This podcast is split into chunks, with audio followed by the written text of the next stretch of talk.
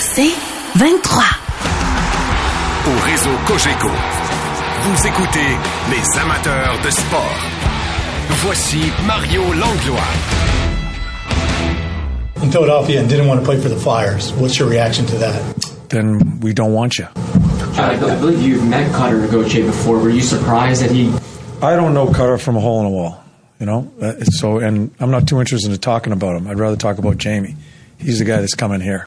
Jamie, c'est Jamie Drysdale. C'est l'acquisition des Flyers de Philadelphie en retour de Cotta Gauthier, le gars qui a été repêché ici même à Montréal, là, quelques rangs après Juraj Slavkovski, cinquième au total en 2021. Il y a beaucoup plus de rumeurs a de transactions que quand il y en a une, une comme celle-là, ben, ça fait beaucoup jaser. C'est l'œuvre de notre ami euh, et directeur général des Flyers, Daniel Brière, que je retrouve pour une première fois en 2024. Salut Daniel. Salut Mario. Comment ça va? Est-ce que c'est stressant de réaliser une transaction euh, qui, qui a plusieurs, euh, tu sais, il y a- il y, a plusieurs facettes à une transaction comme celle-là, mais de comment tu l'as vécu? Euh, stressant, non pas vraiment, parce que ça c'est pas quelque chose qui se passe, euh, c'est pas, euh, disons sur, sur quelques heures que ça s'est produit. Ça, c'est on a eu des des pourparlers avec avec les Ducks d'Anaheim notamment depuis l'été. Donc, euh, tu sais, c'est- quelque chose qui se travaille. Tu, tu penses à tes choses, tu te reparles, euh, tu te reviens, tu fais des contre-offres. Euh, donc, c'est ça. Il y, a, il y a beaucoup de travail pendant longtemps avant que, que l'échange se, se concrétise, en tout cas dans ce, dans ce cas-là. C'est quoi l'élément qui fait moment donné, on, on peut aller de l'avant, que- qu'elle se concrétise? C'est, c'est, qu'est-ce qui empêche qu'elle se concrétise? C'est, c'est quoi l'élément qui fait que c'est go? Ah, écoute, il y, y a toutes sortes de facteurs. Euh, tu sais, dans, dans ce cas-ci, avec euh, Cutter Gauthier, nous autres, c'était difficile parce que euh, on essayait de- d'entrer en contact avec lui, avec euh, sa famille, avoir la chance de, de, de, lui jaser, de savoir ce qui se passait, pourquoi il voulait pas jouer pour, euh, pour les Flyers. Euh, donc, tu sais, on, on avait toujours ce côté-là où on se disait, ben écoute, on va avoir la chance de le rencontrer, peut-être de s'asseoir avec lui, puis de s'expliquer. Euh, mais là, plus que ça avançait, ce qui s'est passé euh, au championnat du monde junior où il a été très très bon, on s'est dit c'était probablement le meilleur temps où sa valeur était euh, pour être au plus haut euh, parce qu'on savait aussi qu'on que c'était pas toutes les équipes qui avaient euh, le luxe, disons, de d'embarquer là dans- avec nous autres dans, dans une transaction parce qu'ils savaient pas si euh, ou ils avaient peur que Curry leur fasse la, la- la même chose à eux autres. Donc on était un peu limité, on avait les, mains liées de ce côté-là. Euh, fait que c'est ça, il y a plus- plusieurs facteurs. Euh, puis là, on se sentait que, c'était prêt. On, avait, disons, les moyens de demander un, peu plus euh, aux Ducks euh, pour justement que, que ça fasse, euh, disons, plus égal là, dans la transaction, puis qu'on soit prêt à avancer dans tout ça. Quand il a été repêché à Saint-Montréal, euh, Daniel, ben, on a eu l'occasion de se jaser à ce moment-là. On, on a discuté en entrevue. Tu n'étais pas le DG, donc on peut pas dire que c'était ton choix. Tu as hérité de ce choix-là. Mais toi, as-tu pu euh, établir une communication avec Carter Gauthier avant de décider de l'échanger? Avant que je sois euh, gérant, j'ai eu la chance de, de le rencontrer à quelques reprises. Ça a toujours bien été. Euh, toujours bien entendu avec lui. Donc, euh, j'ai pas l'impression que c'était euh, un problème personnel entre nous deux. Je peux pas dire exactement ce qui s'est passé. On a essayé d'en savoir plus. À, à ce point-ci, euh, j'ai plus besoin d'en savoir plus parce qu'il fait plus partie de notre, euh, notre entourage. Euh, mais il y a, a jamais eu de problème là, nous deux quand on s'est rencontrés auparavant. OK, OK. Mais euh, écoute, je, je mais donc mais comme DG, t'as-tu tenté de le ramener dans des dans un bon état d'esprit par rapport aux Flyers? Parce que c'était pas un méchant joueur, c'est pas un méchant joueur de hockey. Là, tu sais, tu sais, en même temps, comme toi, tu dis, gars, tu veux pas jouer pour nous autres, on veut on veut pas de toi ici. Fait que c'est ça qui a pris le dessus chez toi aussi à un moment donné? Ben, écoute, moi, on a essayé à plusieurs reprises d'entrer en contact avec lui et sa famille. Euh, Sans mais ils ont dit qu'ils n'étaient pas intéressés. OK, tu, tu pouvais même pas y parler. Non, non, il voulait rien savoir, il voulait pas nous jaser, il voulait pas nous parler. Euh, il nous a juste dit que c'était mieux pour tout le monde que que- qu'on qu'on sache pas euh, la raison de ses décisions, euh, puis qu'il voulait juste seulement être échangé puis passer à autre chose. OK. Fait que, on, on a attendu, on a essayé, on a essayé, on a lui a donné de l'espace, on a essayé de revenir pour essayer de le rencontrer. Euh, mais non, il voulait rien savoir de, de nous jaser. Fait que ça rendait les choses difficiles. Là. Je comprends donc, je comprends donc. Puis bon, on peut penser avoir une idée de c'est quoi la raison, mais euh, on peut pas, on peut pas l'exprimer publiquement. Mais, mais je vais quand même risquer la question. Euh, tu penses-tu que c'était pas un fan de Torts de par, euh, tu sais, des fois de par euh, bouche à oreille d'un client du même agent qui a dit ouais, non, non, non. Tu, tu penses qu'il y a peut-être plus une, une raison là? Ben, c'est possible. Euh, tout le monde a, a, chacun un peu leur, leur version des choses. Euh, J'ai entendu l'agent dire que ça avait rien à voir avec Tortorella. Euh, écoute, c'est possible. J'ai vraiment aucune idée. Euh, on nous a rien dit. On nous a même pas donné d'indice sur sur ce qui clochait. Euh, on nous a simplement dit qu'on que, que de leur côté espérait aller dans dans une direction différente. Puis, euh, puis écoute, c'est à ce moment-là qu'on a commencé à regarder plus sérieusement les équipes là, euh, auxquelles euh, il y, avait des possibilités, puis qui, disons les équipes qui savaient qu'ils étaient prêts à avancer, puis que Cutter serait prêt à aller jouer là. puis un de ces joueurs-là qui était très, très intéressant pour nous autres, c'est quand on a appris là, que Jamie Drysdale serait une possibilité en échange pour Cutter Gauthier, ben là, pour nous autres, ça devenait intéressant parce que là, on, croyait vraiment rebâtir notre défensive. Puis avec un gros morceau comme euh, comme Jamie, ben ça faisait du sens. Je suis pas, pas parano, là, mais tu sais, quand, euh, comme, bon, l'équipe qui met la main sur Cotta Gauthier, ils veulent tout savoir sur Cotta Gauthier. Toi, tu mets la main sur Jamie Drysdale. Tu dois vouloir savoir pourquoi l'autre club veut l'échanger ou, ou, non? Tu te demandes-tu, ils ont-tu, ont-tu découvert de quoi que moi je vais découvrir un an plus tard? Écoute, c'est toujours, il y a toujours cette possibilité-là. On s'est fait avoir il y a quelques années dans le cas de Ryan Ellis. Um, écoute, on, espère que non. On a essayé de faire nos devoirs, on a fait nos recherches, on a parlé à plusieurs personnes qui, qui le connaissaient bien. Euh, ce qu'on entend dire sur lui, c'est que du positif en fait de, de personnes, en, fait de caractère, en fait de leadership. Ça, ça a été euh, euh, ça a été avancé par plusieurs personnes. Donc, il n'y a pas il y a pas de peur de ce côté-là. C'est sûr qu'il y a eu quelques blessures dans son cas. Fait on, on espère que, que les prochaines années vont, vont mieux aller de ce côté-là pour lui. Euh, c'est tout un talent euh, à la défensive. S'il peut rester en santé, on pense que, que ça va être une, une bonne échange pour nous. Euh, tu sais, dans, dans ce cas-là, tu essaies de trouver un, un terrain où ça, peut être favorable aux deux équipes. Euh, les Ducks d'Anaheim ont avaient plusieurs bons défenseurs, surtout à la droite. Euh, avec Mintukov qui était repêché, Luno, Drysdale. Donc, euh, il y avait cette possibilité-là de, de laisser aller un défenseur. Donc, on espère que c'est la, la raison. Euh, puis qu'on a mis la main sur un bon défenseur. Ouais, un beau potentiel offensif. Là, il a joué les dix derniers matchs. Euh, peut-être qu'en a-t-il joué un onzième depuis que j'ai regardé hier, mais clairement le potentiel est là. Et tu, tu parles de Ryan Ellis. J'y avais pas pensé avant l'entrevue, mais tu sais, dans le fond, ce que, ce que Ryan Ellis allait ou devait amener aux Flyers que jamais pu amener, vous avez jamais pu remplacer ce rôle-là d'un gars qui pouvait venir peut-être éventuellement pivoter un jeu de puissance. Drysdale peut incarner ça. Puis donc dans l'immédiat même si c'est un jeune joueur, il peut peut-être vous aider actuellement là pour d'ici la fin de la saison, là, très clairement. Même si je sais que c'est un, une acquisition pour du moyen et long terme, Daniel, mais même dans le court terme, peut-être qu'il peut vous aider. Oui, exactement. Écoute, il va avoir la chance de jouer. Euh, on, a beaucoup de difficultés sur notre avantage numérique, c'est pas un secret. Euh, c'est une de ses forces. Fait il y a possibilité qu'il soit capable de nous aider là. Euh, puis ça, ça, pourrait être tout un avantage qui pouvait nous aider d'ici la fin de la saison sur l'avantage numérique. Mais écoute, comme tu as dit, c'est, plus à, moyen long terme dans son cas. On espère avoir un, bon défenseur pour longtemps, euh, puis on veut le développer de la bonne façon. Tu une autre chose qui, de notre côté, qui est intéressant, c'est que euh, le fait que j'ai John Tortorella, que j'ai Brad Shaw, euh, qui, sont excellents à développer des défenseurs, c'est important pour nous d'essayer de trouver des défenseurs. Puis si tu te retrouves au, repêchage, on a repêché Oliver Bunk l'an dernier, mais ce gars-là euh, va pas travailler tout de suite avec euh, avec Bradshaw. Euh, d'amener un, un, autre bon jeune défenseur qui est déjà dans la, dans la Ligue nationale, qui peut travailler avec euh, Bradshaw tout de suite en partant, on trouvait que c'était un avantage pour nous aussi. Il était ce qu'il a fait avec Cam York, ce qu'il a fait avec Sanheim dans la dernière année, ce qu'il est en train de faire avec Zamula et Ristolainen c'est des choses qu'on se dit, faut, faut, faut, prendre avantage de ça pendant que Bradshaw est ici. Intéressant ça, et euh, comme quoi là, chaque détail, quand tu développes une habileté ou euh, une force dans ton organisation, de, de capitaliser là-dessus. Euh, et là, le, mot série, c'est pas un mot tabou chez vous, Daniel. Je sais que c'est pas acquis, mais vous êtes en belle position et t'es surpris? Je te dirais que je te dirais que oui. Le, fait qu'on soit en position de série éliminatoire, on s'attendait pas à être aussi haut au classement.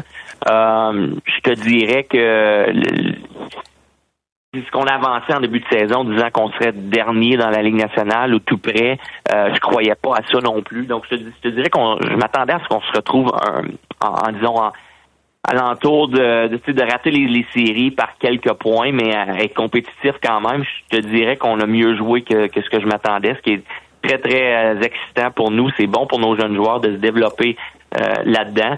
Euh, est-ce qu'on va faire les séries? Il n'y a rien de garanti, mais c'est le fun à, moitié chemin de la, de la saison euh, de, de, faire partie là, de ces huit équipes-là dans l'Est pour le moment, mais on sait très bien que ça peut changer vite.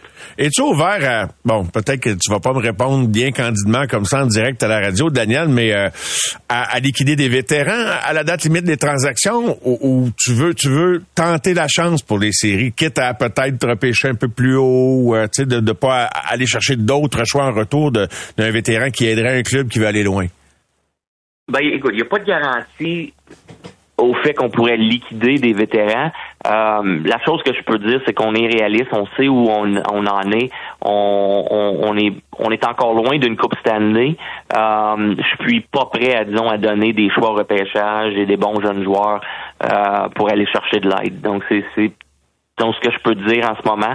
On va voir quand ça va, on va approcher là plus proche de la, de la date limite des échanges.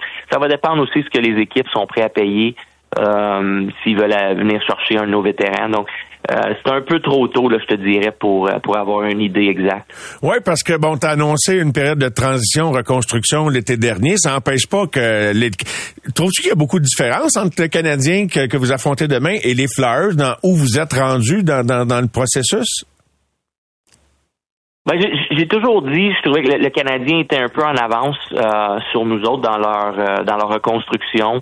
Euh, le fait justement à la défensive qui était euh, il y avait un peu plus de profondeur. En attaque, leurs joueurs étaient un peu plus avancés que d'autres. Euh, mais, mais je suis content là du pas vers l'avant qu'on a pris, de, surtout de nos jeunes, des gars comme Tippett, des gars comme Frost, Forrester, excusez, et Brink cette année, même Cam York. puis, puis devant le filet, on, savait que Carter Hart était un, numéro un, euh, mais l'émergence de Sam nous donne deux très très bons gardiens tout d'un coup. Puis euh, ça fait bizarre hein, parce que pendant des années, ça a toujours été le problème euh, des Flyers de trouver un gardien de but. Puis là, on a deux deux excellents gardiens de but. Fait que ça, c'est un beau luxe à avoir. C'est encore une ligue de gardiens de but, Daniel, selon toi, l'importance du gardien de but dans, une équipe, dans les succès d'une équipe de la Ligue nationale? Je sais pas si tu es capable d'établir ça en pourcentage. Là.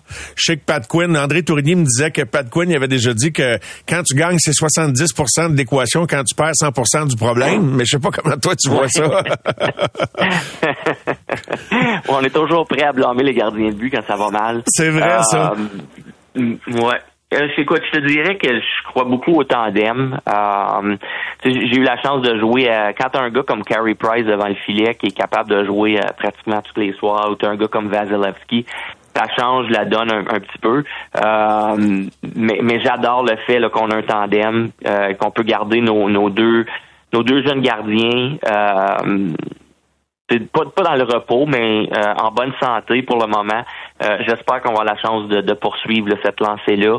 Euh, j'aime beaucoup ça, là, un, tandem qui, qui se supporte. Le public doit être content, en tout cas, de vous voir là où vous êtes, même si c'est très, très, très serré. Puis comme tu l'as dit, il n'y a, pas de garantie. Tu sais, la victoire, hein, on peut pas remplacer ça dans un marché, là. Puis dans l'ambiance que ça crée dans ton équipe, Daniel. Ouais, c'est non, c'est excellent. C'est sain pour pour l'esprit d'équipe. je te dirais que du côté de nos fans, sont fiers, ils aiment le produit. On a une équipe, John Tortorella est capable d'aller chercher le, euh, le meilleur euh, de nos joueurs soir après soir. C'est une équipe qui travaille avec acharnement. C'est un peu ce qu'on recherchait à donner à nos fans. on réalisait qu'on n'était peut-être pas l'équipe la plus talentueuse en s'en en saison régulière cette année, mais on voulait trouver une façon de, de, de, de se donner à chaque soir. Euh, puis John Tortorella fait du bon travail pour aller chercher ça là, de nos joueurs. Fait nos fans semblent très très euh, apprécier, disons le, le le travail puis la présentation qu'on donne soir après soir. Tu sais, euh, faire les séries, c'est pas une garantie de rien par la suite. Tu es très conscient de ça, tu l'as dit, tu penses que vous êtes peut-être pas en avance, même si actuellement vous avez l'air en avance sur le Canadien dans, dans le portrait 23-24 de ce qui se passe actuellement sur le moyen terme, c'est une autre affaire. Donc, mais ce que j'aime, c'est que t'as pas une attitude. On dirait qu'il y en a, en tout cas quand on parle avec les amateurs, c'est comme si de faire les séries trop vite, ça serait comme un péché tu comprends ce que je veux dire? Comme les Devils, j'ai une coupe d'années, quand l'année qu'ils ont eu Ishia, ils ont fait des séries, mais ils ont manqué une coupe d'années. Ouais, on se dit on veut euh, on, est mieux de, vraiment manquer notre chance de repêcher haut, mais mais c'est dangereux de ce côté-là aussi parce que tu développes des joueurs dans dans une ambiance où la défaite euh, est acceptable. Puis c'est ça qui me fait peur et qui me faisait peur dans une reconstruction on veut laisser savoir à nos, joueurs que c'est pas acceptable de perdre soir après soir.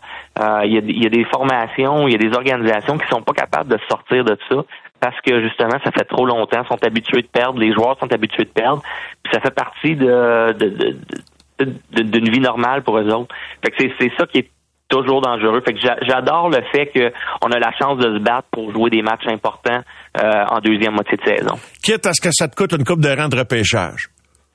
Exactement, oui. Ça, ça vaut. Ben moi, c'est de la musique à mes oreilles ce que tu dis là. Je, crois ça, mais je dirige pas une équipe de la nationale. C'est l'opinion d'un observateur.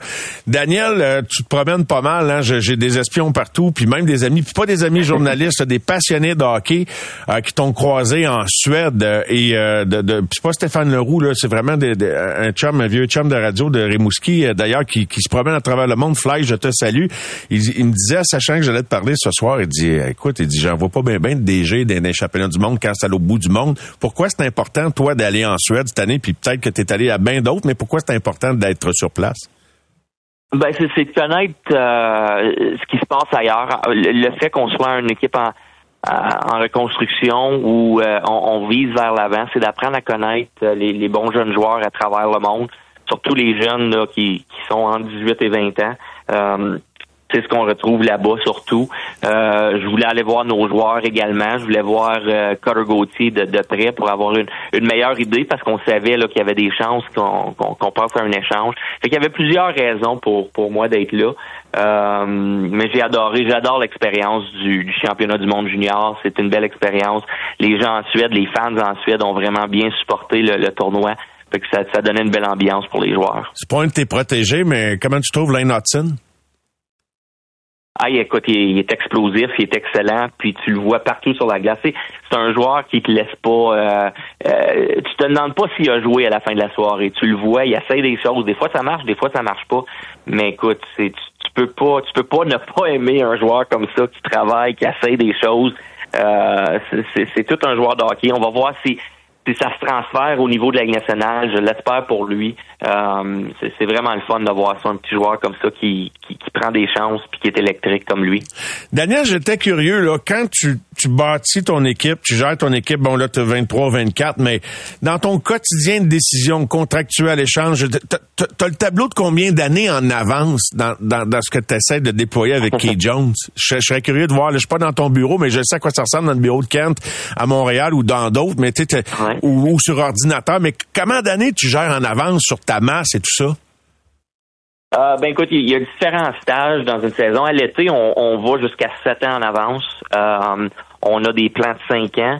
Euh, mais je te dirais qu'en saison régulière, on, se concentre un peu plus sur le trois ans parce que quand tu dépasses ça, c'est vraiment difficile d'avoir une idée exacte. Fait qu'en saison, on se fie sur le trois ans, mais après la saison, on augmente, on pousse les années un peu plus loin. Qu'est-ce qu'on peut te souhaiter en 2024, Daniel? En 2024, ben, c'est de, continuer notre lancée, de continuer à développer notre équipe, puis tranquillement prendre des, pas vers l'avant, vers euh, une équipe meilleure, une équipe qui, s'en va dans la bonne direction. Tu notre but, c'est pas juste de faire les séries en, en 2023. Notre, notre but, c'est de bâtir une équipe qui, qui va aspirer une Coupe Stanley pendant les 7, 8, 10 prochaines années. T'ennuies-tu d'être sa glace dans la guerre de la Pennsylvanie hier dans le match entre les Pingouins et les Flyers?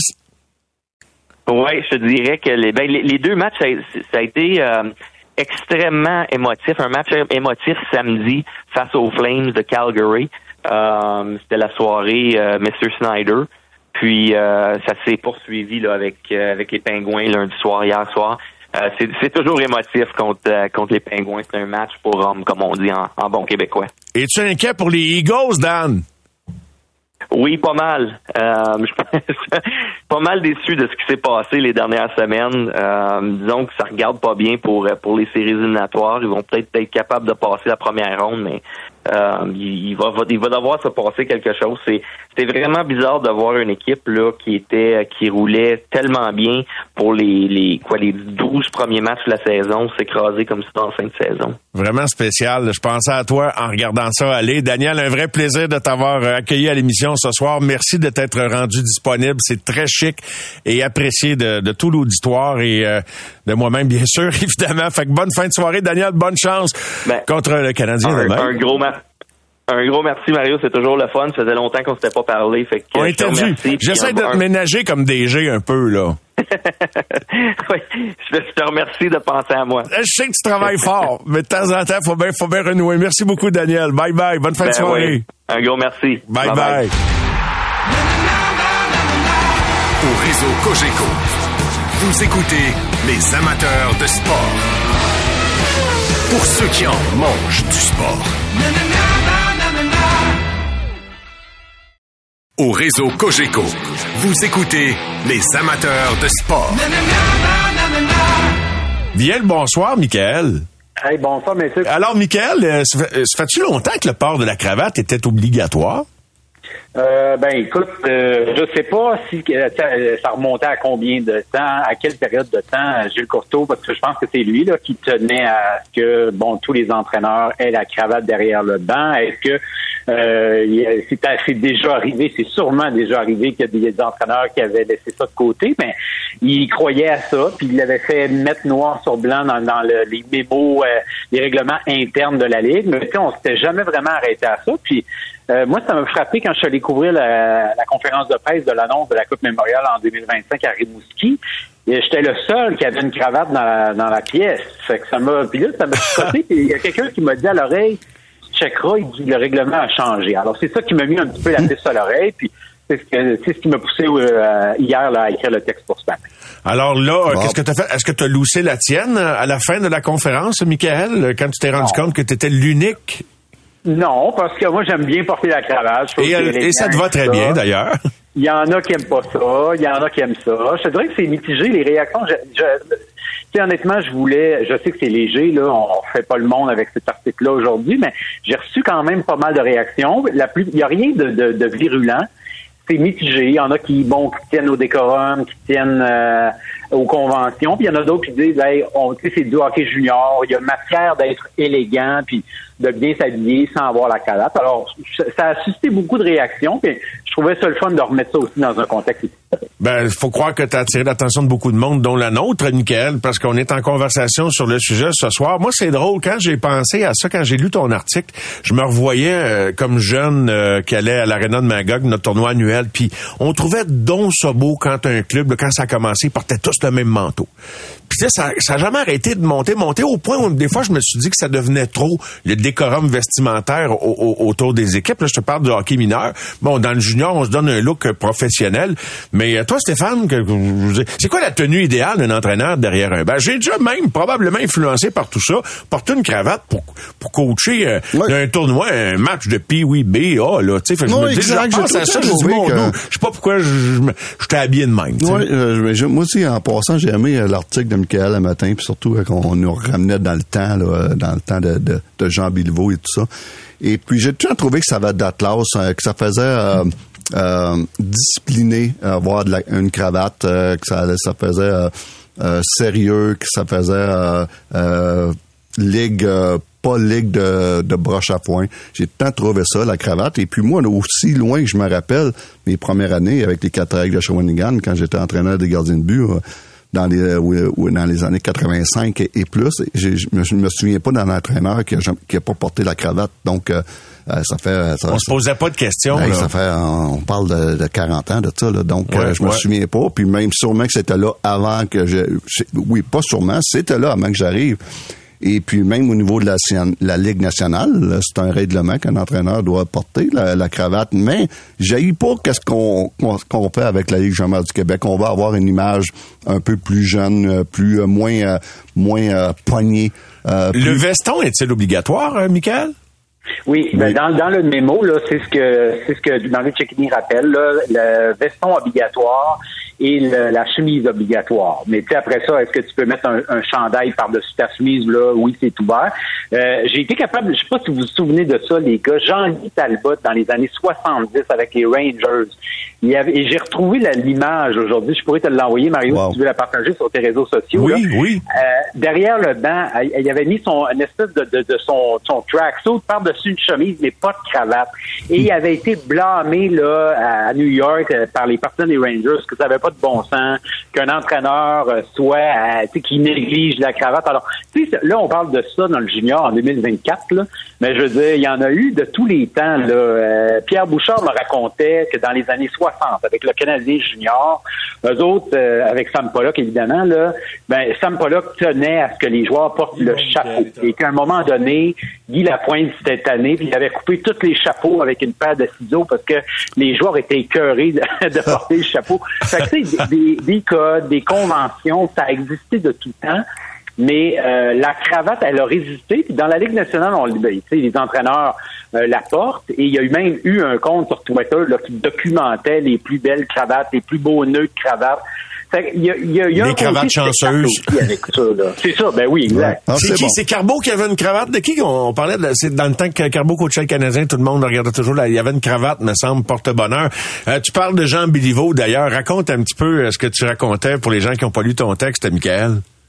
Ben, c'est que ça. Dans tous les clubs écoles, parce que le Canadien contrôle, dans les années 50-60, là, les clubs, le Canadien, à peu près tout ce qu'il y avait de clubs écoles au Canada leur appartenait. Et Jean Béliveau rappelait là, que c'était une règle d'or de porter la cravate, de porter le veston, se- il, il dit là, dans la déclaration qu'il dit il faut se conduire et, s'habiller en monsieur.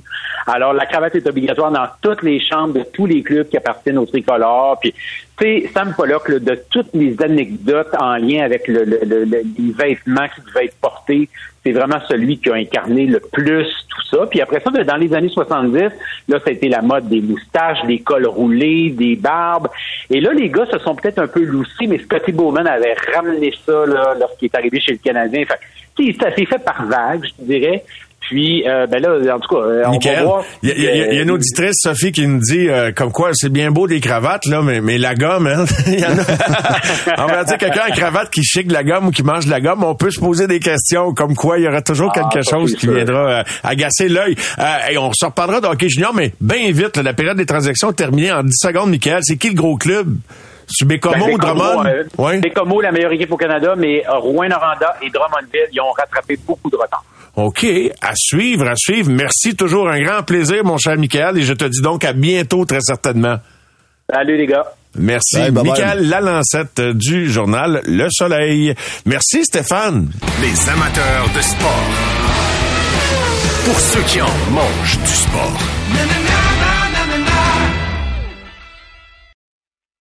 Au réseau Cogeco, vous écoutez les amateurs de sport. Nous voilà de retour et euh, il a été présenté aux médias montréalais québécois aujourd'hui le nouvel entraîneur chef du CF Montréal, Laurent Courtois, qui arrive de l'organisation du crew de Columbus, là où a eu euh, beaucoup de succès notre ami Wilfred Nancy qui vient de gagner le championnat. Il dirigeait le club école.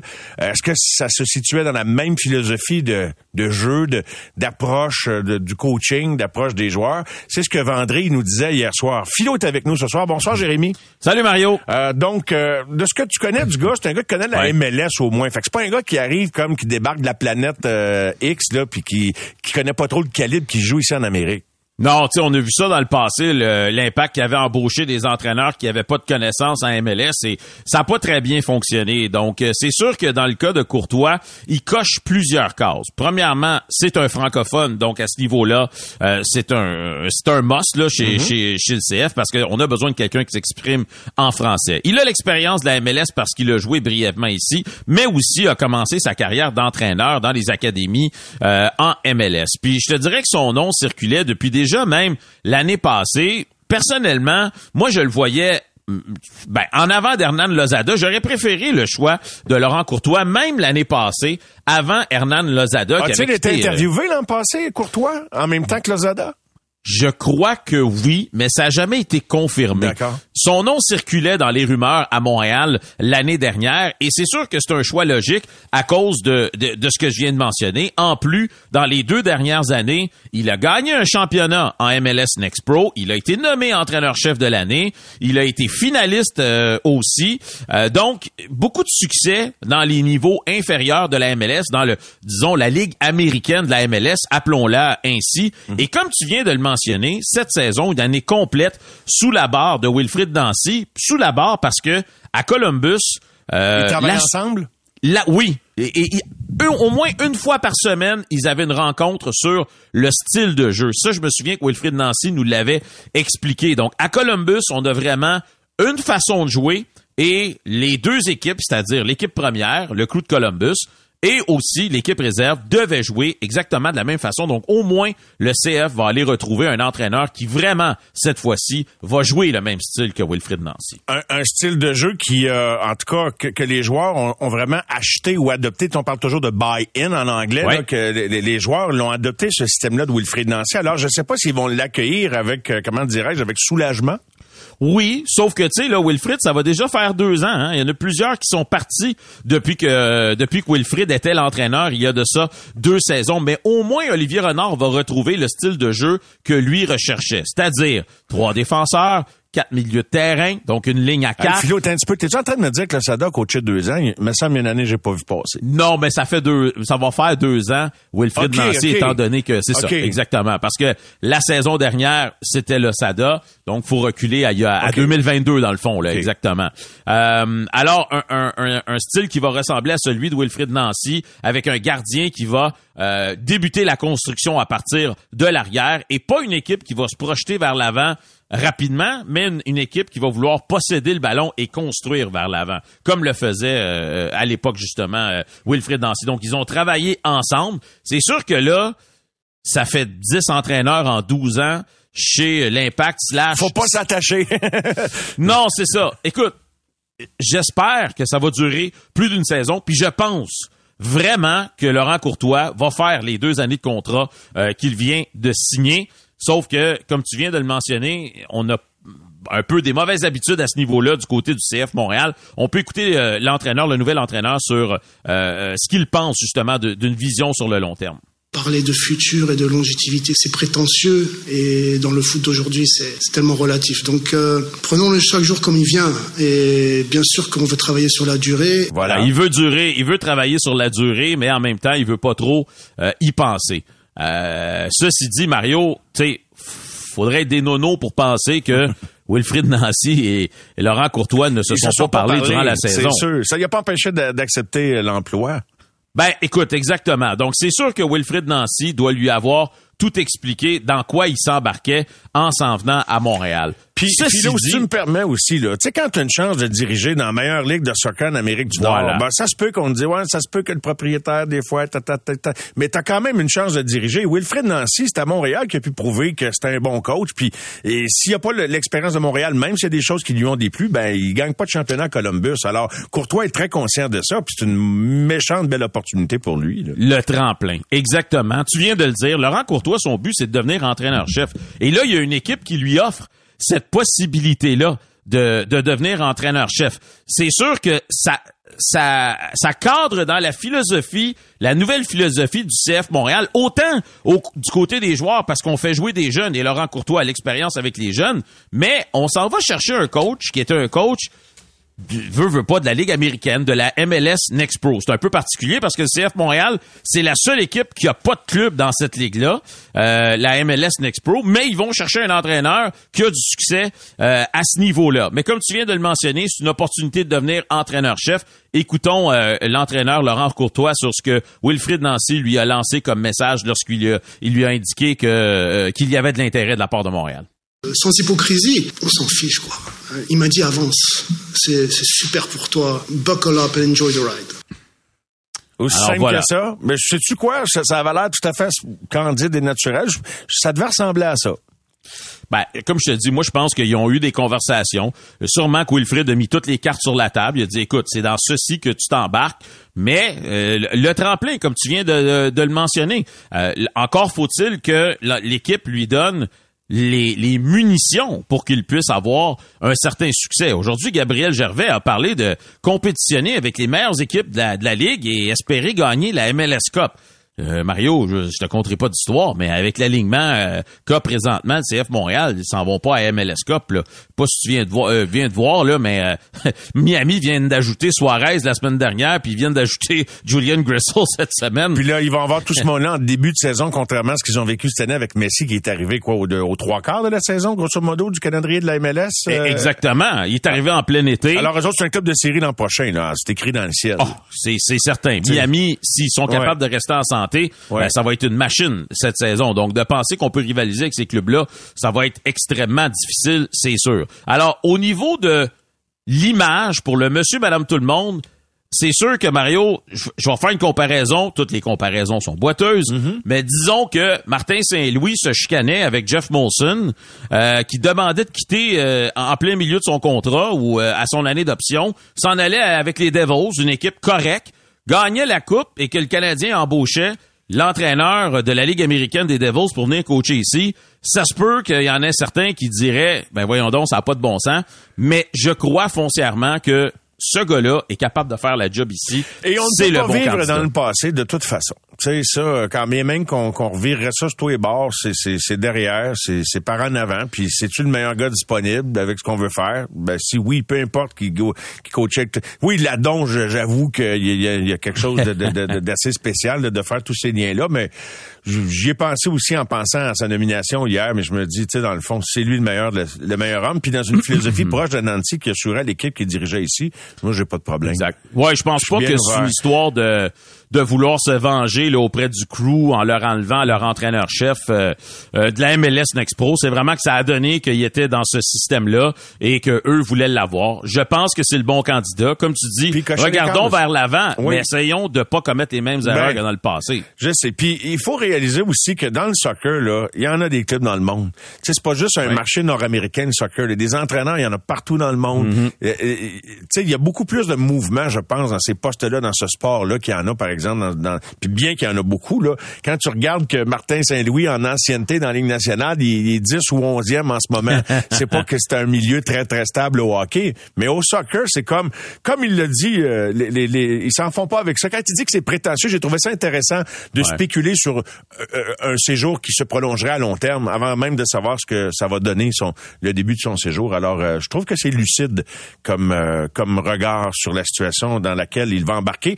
Complétons un instant on aura l'occasion d'y revenir, euh, Jérémy, mais au niveau de l'effectif, bon, il manque un buteur, on en parlait avec Vendry. Alors, est-ce que mhm. tu t'attends à une acquisition? Puis des fois, les gars ont pas de nom, puis ils s'en font un nom. Je vais te faire un parallèle avec Austin Mack au football. Qui connaît ça, Austin Mack?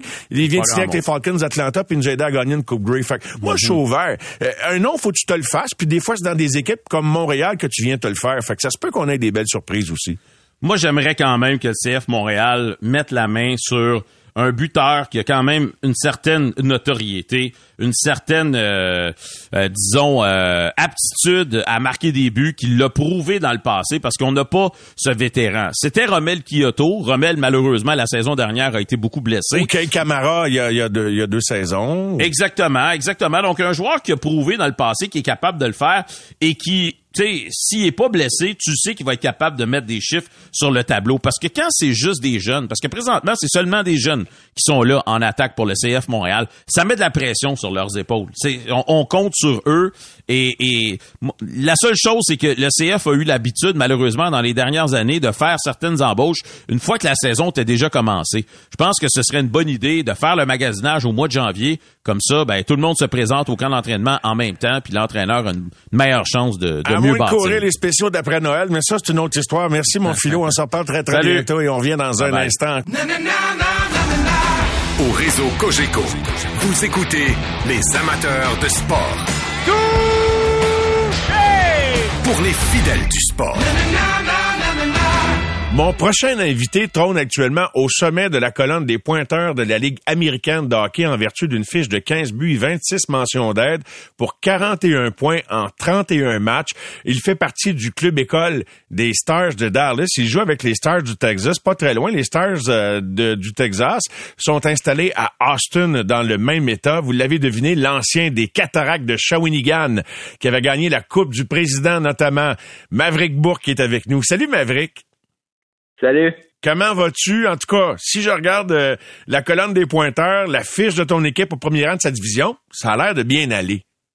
Ouais, je pense que ça pourrait pas aller mieux présentement. Euh, non, ça, ça va bien. Je suis, je suis content de, comment ça, se déroule euh, ici présentement. Là, quand je regarde ta production de points de cette année, je donnais les chiffres tout à l'heure, juste versus l'an passé, il se passe quelque chose, Maverick. C'est comme tu es en train de doubler ta production. Alors dis-moi comment ça se développe. Puis on le constate chez tous les bons espoirs dans chaque organisation. Tu sais, tu une année, tu t'établis tranquillement, tu assimiles le jeu de la Ligue américaine. Puis là, dans ton cas, ça fait boum. On dirait que c'est ça qui se passe cette année. là. Ouais, vraiment, je pense que je pense que c'est si tu regardes juste côté statistique, euh, il y, a une immense différence. Mais je pense que l'année passée, il faut pas juste se fier à, ma saison complète. J'avais eu une saison en deux temps aussi, un début de saison très difficile. Puis après ça, j'avais quand même produit sur une bonne base régulière après Noël, mais euh, même vice versa, je pense que j'ai pris un bon step. Puis euh, pas, juste dans ma production, dans ma game overall, j'ai des avantages numériques aussi. J'ai beaucoup de responsabilités, beaucoup de minutes. je dois avoir une moyenne de 18-20 minutes par match. Donc c'est le fun de c'est le fun de, pouvoir, progresser de, de cette façon-là. Oui, puis tu as eu une excellente. Quand je dis que tu es en train de doubler ta production, c'était rien pour faire ombrage à celle de l'an passé, 20 buts, 27 passes, 47 points à ta première année complète dans la Ligue américaine. C'est vraiment euh, remarquable, c'est digne de mention. Euh, qu'est-ce qui est le plus difficile à apprivoiser pour être en mesure de dominer comme tu le fais là, depuis ta fin de saison l'an passé puis cette année dans, dans cette ligue-là? Euh, je pense que c'est la constance. Il y a des week-ends que François, faut que tu prennes ce ligue-là Il y a des week-ends que des fois je vais sortir avec euh, avec rien. On dirait que j'ai bien joué, mais j'ai pas réussi à marquer ou peu importe. Puis le week-end d'après, euh, je vais une fois j'ai un match, euh, ça fait je pense j'avais un but à mes dix derniers matchs. Puis euh, le match d'après, j'ai eu quatre buts, un match. Donc, puis tu sais, ce match-là où j'avais-tu mieux joué que, que les dix autres d'avant, tu sais, peut-être oui un petit peu, mais au bout de la ligne je pense que l'important, c'est d'être constant. Puis je pense que c'est de cette façon-là qu'au bout de la ligne, les, points viennent avec ma constance. Hein. Oui. Euh, c'est quoi de jouer euh, au Texas, à Austin, dans un club école? Je vois que vous avez une moyenne de distance intéressante, autour de 6000 personnes. Euh, c'est quoi de jouer là? Raconte-moi un petit peu. Ouais, ben, c'est assez, c'est assez spécial parce que oui, on a une moyenne de 6000, mais notre arena a, a le 6500, donc c'est pas mal, c'est pas mal sold out tous les matchs. Euh, L'affaire, c'est que les garçons ici, ils, connaissent le plus ou moins. Donc, euh, tu sais, mettons, je, sors, de la, je sortirais de la chambre puis je marcherais dans, les estrades. Personne ne pourrait vraiment savoir que, que je joue pour les. Je suis un joueur sur la glace, mais euh, je pense que ça apporte beaucoup plus d'ambiance. Allez, aussitôt qu'il y a une mise en échec, aussitôt qu'il y a un tir au but, aussitôt que ça, ça, veut, ça veut se battre un peu, il, euh, les partisans, ils, on dirait qu'ils qu veillent fou. Fait que, honnêtement, je pense que l'ambiance est est même pas comparable au, au Canada, c'est des fans, c'est des passionnés, mais quand ça regarde un match, ça, ça regarde un match, euh, tandis qu'ici, on dirait que c'est une ambiance euh, assez différente. Assez différente. Alors, ils aiment ça quand il y a de l'action, quand, quand ça brasse. Puis pour, vous êtes, pour eux, vous êtes des gladiateurs en uniforme. Là. En dehors de, la glace, ils font pas tellement la différence. Hein? Oui, non, c'est ça vraiment. Quand, quand, on est sur la glace, mettons nos, nos gars qui chamoyent un peu, c'est un peu les, les légendes ici. Puis euh, il y a un autre Québécois qui est ici notre gardien de but, Rémi Poirier. Puis l'année passée, il y avait une bagarre de gardien. Puis depuis ce jour-là, Rémi, c'est pas mal rendu le, préféré de la foule. Fait que non, c'est le fun.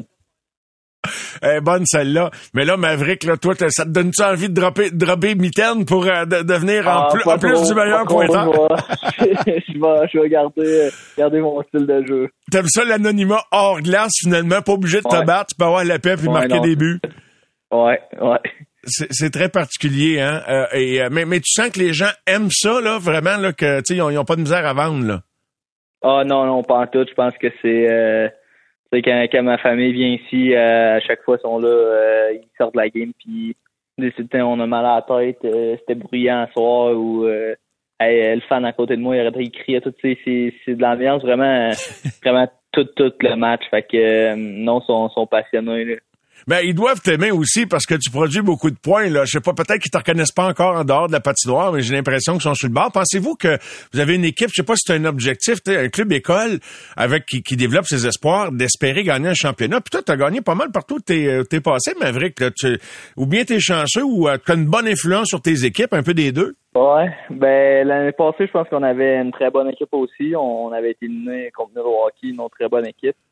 Euh, puis cette année, euh, je sais pas, je pense que c'est une, longue saison, une équipe très jeune. Je pense qu'on a 10 recrues, donc euh, c'est en série, ça va jouer autrement. Puis je pense qu'on est encore loin des loin des séries, mais pour présentement, on, a quelques blessés à la défense, des vétérans qui vont revenir. Fait que je pense que ça va nous aider. Puis euh, honnêtement, ici, ici on y croit. C'est juste que dans la Ligue américaine, avec avec les up and down puis les blessures, je pense qu'on est tellement encore loin des playoffs que que c'est dur à dire à, quoi, à quoi que les, alignements vont ressembler euh, rendus dans série, mais je pense qu'on est bien parti pour l'instant. Comment vois-tu ton séjour dans la Ligue américaine? Est-ce que tu le trouves trop long à ton goût ou tu comprends pourquoi tu es là? Tu es d'une bonne organisation. Le club en haut, c'est pas comme un club de fond de classement. C'est une bonne équipe. Alors, quand tu mets tout ça en contexte, comment tu acceptes et que tu vis la Ligue américaine? Euh, c'est une bonne question. Euh, je pense que j'avais j'avais du temps à faire dans la Ligue américaine. Puis euh, je pense que je suis rendu à l'étape de d'avoir ma chance en haut. Sauf que les, circonstances présentement, ils font que euh, le cap salarial, les blessés, peu importe. Donc euh, c'est ça, c'est ce que je contrôle pas. Présentement, je contrôle mon jeu. Puis je laisse plus ça à, l'organisation et aux personnes qui, qui m'entourent, mes, mes agents à, avoir à ça. Mais de mon côté, je pense que je fais ce que j'ai à faire. Mon but, c'est, de prouver à chaque match que j'appartiens à la, Ligue nationale. Puis euh, je pense que j'ai, comme j'ai dit, j'ai eu besoin de, de, de, ce, de ce passage-là, mais je pense que je suis rendu à un point que euh, je suis prêt à montrer ce que, ce que je peux faire à la Ligue nationale. Quand tu sors du junior des cataractes, du tournoi de la Coupe Memorial, est-ce que tu penses que tu as besoin de ce temps-là ou là tu réalises que tu en avais besoin? Euh, non, honnêtement, je pense que je m'attendais un peu à, passer du temps, du temps en bas m'attendais pas à ce que le calibre de jeu soit soit aussi bon puis à avoir autant de autant de misère en partant. Ça, ça a comme été un, un pas une bombe, mais comme euh, je m'attendais à passer du temps en bas, mais, mais pas que ça soit aussi difficile que ça. Euh, puis après ça, ça s'est mis à bien aller. Puis euh, je pense que l'année passée, ça, ça, a été bénéfique pour moi de, de passer toute l'année au complet puis de passer l'été à réfléchir à ça, de ne de, de, pas encore pas, pas encore eu la chance d'avoir mon premier match. Euh, mais je pense que j'ai je me suis présenté au camp avec, euh, avec des bonnes intentions. Puis là, on est, on est tranquille dans la saison. Puis euh, je continue de progresser. Donc, tout de mon côté, comme je te dis, je, je le contrôle pas, mais c'est sûr que j'attends ma chance présentement et tu vas être en mesure de la saisir. Toi qui as un contrat de, 4 ans, ton contrat d'entrée là, qui va prendre fin après l'année 2024-25. Et euh, j'imagine que ton tour euh, va venir parce que, bon, ça tourne dans la Ligue nationale. Tu réussis à être patient. Est-ce que la communication est bonne, soit envers ton agent ou directement avec toi, avec les dirigeants du club de la Ligue américaine? Est-ce qu'il y a une communication avec en haut, si tu me passes l'expression, avec le gros club à Dallas pour euh, être sûr que les, meilleurs espoirs, dont toi certainement, vous restiez dans un bon état d'esprit positif, même si l'appel n'est pas venu encore. Euh, ouais, je pense que oui. Je pense qu'on est. Euh, des fois, je parle, je parle avec mon agent, puis euh, il, il me dit que nous autres, nos, directeurs généraux sont, souvent ici. Puis quand ils viennent, ils viennent, prendre le, temps de dire salut, comment ça va, puis avoir une bonne relation avec les joueurs je pense que de ce côté-là, les Stars, c'est une, très bonne organisation, puis ils veulent le bien de leurs joueurs. Donc, euh, présentement, la situation euh, aujourd'hui est, est, un peu hors, du contrôle de tout le monde. au bout de la ligne, tu, tu veux que tes, tes, organisations restent en santé, puis c'est le cas présentement. Donc, euh, personne personne peut se plaindre de ça. Donc, euh, non, pour l'instant, euh, jusqu'à maintenant, du, du, jour 1 que j'ai été repêché euh, pour les Stars, j'ai vraiment aucun mot à dire. Ils ont toujours été là pour moi, à me supporter. présentement, je pense que à chaque fois qu'ils viennent, ils soltaient un salut, comment la, la, famille, comment ça va et tout. Donc, euh, non, je pense que ça, ça va bien de ce côté-là. Puis, euh, il s'assure que chaque joueur euh, est à son mieux. Là. Nous sommes en conversation avec Maverick Bourque euh, du club école des Stars de Dallas, installé à Austin au Texas, là, les Stars du Texas. De, de l'extérieur, moi, j'ai l'impression que les Stars font du bon boulot comme organisation, euh, Maverick, parce que ils, sont, ils ont un méchant bon club, puis c'est pas toujours parce que c'est pas parce qu'ils ont gagné à la loterie là. Tu sais, prends Robertson, c'est un choix de deuxième ronde, 39e au total. Il a joué une année avec. Euh, c'est sûr que c'est un gros bonhomme, c'est 3 fait que physiquement c'était peut-être plus facile de l'amener en haut, mais tu une, une, bonne année dans les américaine, puis après ça il s'en va avec le gros club. Donc ça semble en tout cas, comme je le dis de l'extérieur, une équipe qui développe bien. Toi, là, t'es dedans donc, c'est-tu sécurisant de savoir que tu es, d'une organisation qui sait ce qu'il fait, que ça, semble fonctionner la plupart du temps? Ben, c'est sûr que oui. Je pense que euh, c'est autant que je compare Thomas Hurley avec, avec qui j'habitais l'année dernière, qui a passé sa deuxième année. Sa première année, il avait joué quelques matchs avec National, puis l'année passée, ils l'ont envoyé dans les américaine toute l'année. Puis, euh, aujourd'hui, c'est un des, meilleurs défenseurs à Dallas. Puis, je pense que le nommé, il y en a tellement qui ont passé par ici. Donc, je pense qu'ils ont, ils ont, une bonne formule. Puis, pense pas que tu peux arriver euh, tu peux arriver trop près dans, dans nationale, tu peux arriver pas assez près, mais je pense que tu peux jamais arriver trop près. Donc euh, je pense qu'ils ont une formule de, de jamais rusher leurs joueurs. Puis euh, pour l'instant, ça, ça, ça, marche pour eux, donc pourquoi pourquoi pas continuer comme ça? Puis c'est un peu pourquoi que c'est une organisation qui, qui est respectée beaucoup dans, dans le monde du hockey. Puis ouais, je pense que tu, dois faire confiance au, au process. Puis mm-hmm je pense que tu t'apprends beaucoup. En tout cas, de mon côté, j'apprends beaucoup euh, à être ici. Puis je pense que ça va juste faire en sorte que je vais le le l'enjoy plus. Euh, tu vas en profiter plus le jour que ça va arriver, puis tu vas être prêt, j'ai bien l'impression. Maverick, euh, en conclusion, là, au plan personnel, bon, tu as joué à Shawinigan, tu es originaire de Plessisville, c'est pas, on peut pas dire que tu jouais dans le cours à la maison, mais tu pas trop, trop loin, même si il euh, y, a un départ de, du foyer familial, là, mais qu'est-ce que c'est que de vivre là, loin du Québec, puis au Texas, je sais pas si vous êtes trois, quatre coéquipiers en, en appartement, en condo, mais c'est quoi la vie personnelle là, d'un joueur de hockey professionnel des, des, des ligues mineures au Texas en ce moment? Euh, c'est assez relax. On n'a pas d'hiver, mais en même temps, la, température ne permet pas de, de, se faire bronzer non, non, plus présentement. Il y a des journées qui se peut durant l'hiver, mais pour, euh, pour l'instant, c'est assez une température de 10-15 degrés environ. Fait que euh, mon côté, je fais, souvent je suis à l'aréna, puis euh, je reviens vers 2 heures, puis le temps que je dîne, je chill un peu, puis on dirait que c'est déjà l'heure d'aller souper après avoir fait une coupe de commission. Fait que je suis quand même un gars assez tranquille. Fait que euh, non, je, je, parle avec mes amis, ma famille au téléphone, c'est assez simple. Fait que suis pas quelqu'un de très compliqué, donc euh, le temps il passe quand même très vite ici. Là. Puis là, comme cuisinier, là, euh, combien d'étoiles sur cinq là, tu te donnes là, après une coupe d'années? Là, euh, honnêtement, je commence à être je commence à être très bon. Justement, oh! j'essaie une nouvelle recette au, au poulet ce soir. Donc non, je m'améliore beaucoup. Puis oui, je réponds, euh, je réponds d'inviter du monde à, goûter à mes recettes. Ah, c'est bon ça. Je suis content de voir que tu t'épanouis non seulement sur la glace, mais euh, derrière euh, derrière la cuisinière également.